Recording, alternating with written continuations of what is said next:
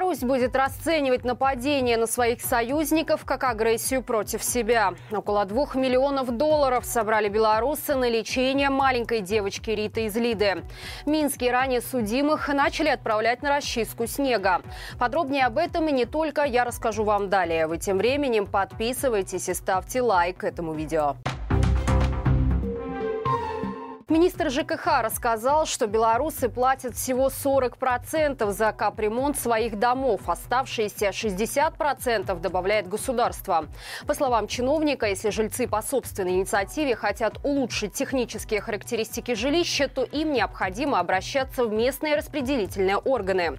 В этом случае дом будет поставлен в первую очередь капремонта, но платить придется уже 50% в рассрочку на 10 лет. В своем выступлении чиновник затронул еще одну волнующую население проблему – уборки снега на улицах. По его словам, расчистка должна занимать до 8 часов на центральных улицах и до 22 часов в малых населенных пунктах. По обращениям в службу 115 коммунальщики понимают, какую местность убирать в первую очередь. Приоритет отдается проездам общественного транспорта, подъезды к учреждениям образования, здравоохранения и контейнерным площадкам. С учетом повышенных осадков помощи по очистке задействуется исполнение исполкомы и сельхозпредприятия, техника которых сейчас простаивает. При этом в Минске появилось свое ноу-хау. Столичная милиция направляет на работы по расчистке улиц ранее судимых жителей. Под контролем правоохранителей они расчищают территории около больниц и детских садов. Со слов милиции, такая общественная нагрузка позволяет инициативно исправлять ошибки. Беларусь будет расценивать нападение на своих союзников как агрессию против себя. Такое положение предусмотрено новой военной доктриной, которая вступит в силу после утверждения Всебелорусским народным собранием. По словам начальника Генштаба вооруженных сил Артема Буторина, в отдельной главе документа собраны международные договоры, которые Беларусь заключила с союзниками. Однако непонятно, о каких именно странах идет речь. Например, будут ли считаться союзниками страны блока УДКБ. Также военный чиновник чиновник не уточнил, какие действия будет предпринимать наша страна в случае нападения условного врага. Напомним, в прошлом году Россия разместила в Беларуси свое ядерное оружие. Варианты его применения беспокоят общественность. Однако чиновники не спешат вносить ясность в этот вопрос. Буторин утверждает, что в новой военной доктрине указано лишь, что наличие ядерного оружия является вынужденной мерой. А вот порядок его применения относится к уставным документам, которые публикуются под грифом «секретной», до граждан не доносятся. Отметим, ранее Лукашенко заявил в интервью российской пропагандистке Скобеевой о том, что о своих действиях в случае войны он уже договорился с Кремлем. Около двух миллионов долларов собрали белорусы на лечение маленькой девочки Риты из Лиды. В декабре 2021 года врачи поставили ей страшный диагноз – спинально-мышечную атрофию второго типа. Чтобы победить болезнь, ей было необходимо всего один укол дорогостоящего препарата Залгенсма. Мать ребенка создала страницу в ТикТок и начала просить людей о помощи. Историю Риту начали активно репостить в соцсетях, в результате чего к сбору подключились жители Беларуси, Украины и России. Вчера же стало известно, что необходимая сумма в миллион восемьсот долларов наконец собрана. Мать девочки написала, что в жизни ее дочери теперь будет только один день счастливее этого, когда она получит препарат. Вы пример человеческой доброты и отзывчивости, сплоченности и веры в то, что добро всегда побеждает. Поблагодарила мама Риты те, кто помог их семье. Важно отметить, что в Беларуси препараты для лечения спинально-мышечной атрофии необходимо приобретать за собственные средства, поэтому некоторые семьи вынуждены переезжать в другие страны, чаще всего в соседнюю Польшу, где есть возможность получить поддерживающую терапию за счет государства, что и сделала семья Риты. Из-за роста инцидентов с пассажирами Белавия вводит черные списки. Об этом заявили представители перевозчика. По их словам, за последний год было зафиксировано около 30 случаев неадекватного поведения пассажиров. Чаще всего это курение на борту, драки и алкогольное опьянение. При этом бортпроводники жалуются на подобные ситуации 2-3 раза в неделю. Один из таких инцидентов случился во время перелета в Шарм-эль-Шейх, когда пассажир после взлета вскочил со своего места и потребовал остановить самолет, потому что он пропустил свою остановку. Отмечается, что после попадания в черный список договориться с авиакомпанией обойти блокировку будет невозможно.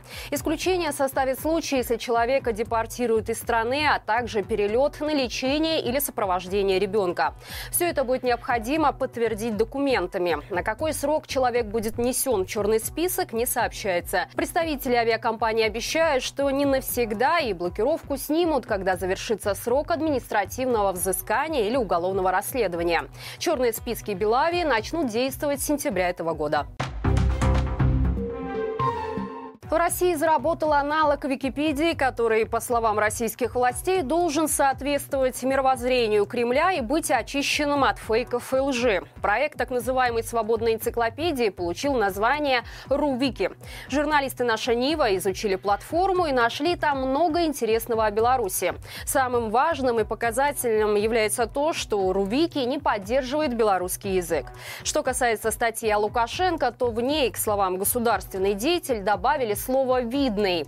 Из этой статьи также исчезли разделы о международных санкциях, массовых репрессиях и политических убийствах.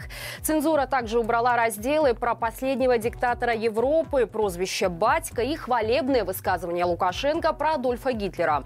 Весь материал освещает его в положительном ключе. Более того, по данным Рувики, за почти 30 лет диктатуры нелегитимного против него выступали только Верховный Совет Беларуси в 1996 и оппозиция 2000 2020. Отсутствует упоминание Лукашенко и военной агрессии против Украины. Однако, если взять статью о протестах 2020 года в Беларуси, то может показаться, что прокремлевские цензоры занимают сторону белорусов в борьбе с режимом. Потому что в тексте изложены правдивые данные о жестокости силовиков и пытках, о гибели белорусов в результате этого, а также приводятся реальные цифры участников протестов. А вот Путина РУ Вики полностью восклавляет. Нет там и информации о российском вторжении в Украину. Мечта заполучить дорогую вещь обернулась уголовным делом для жительницы Минска. История произошла в столичном ЦУМе, куда наведалась женщина с намерением заполучить вещи из натурального меха.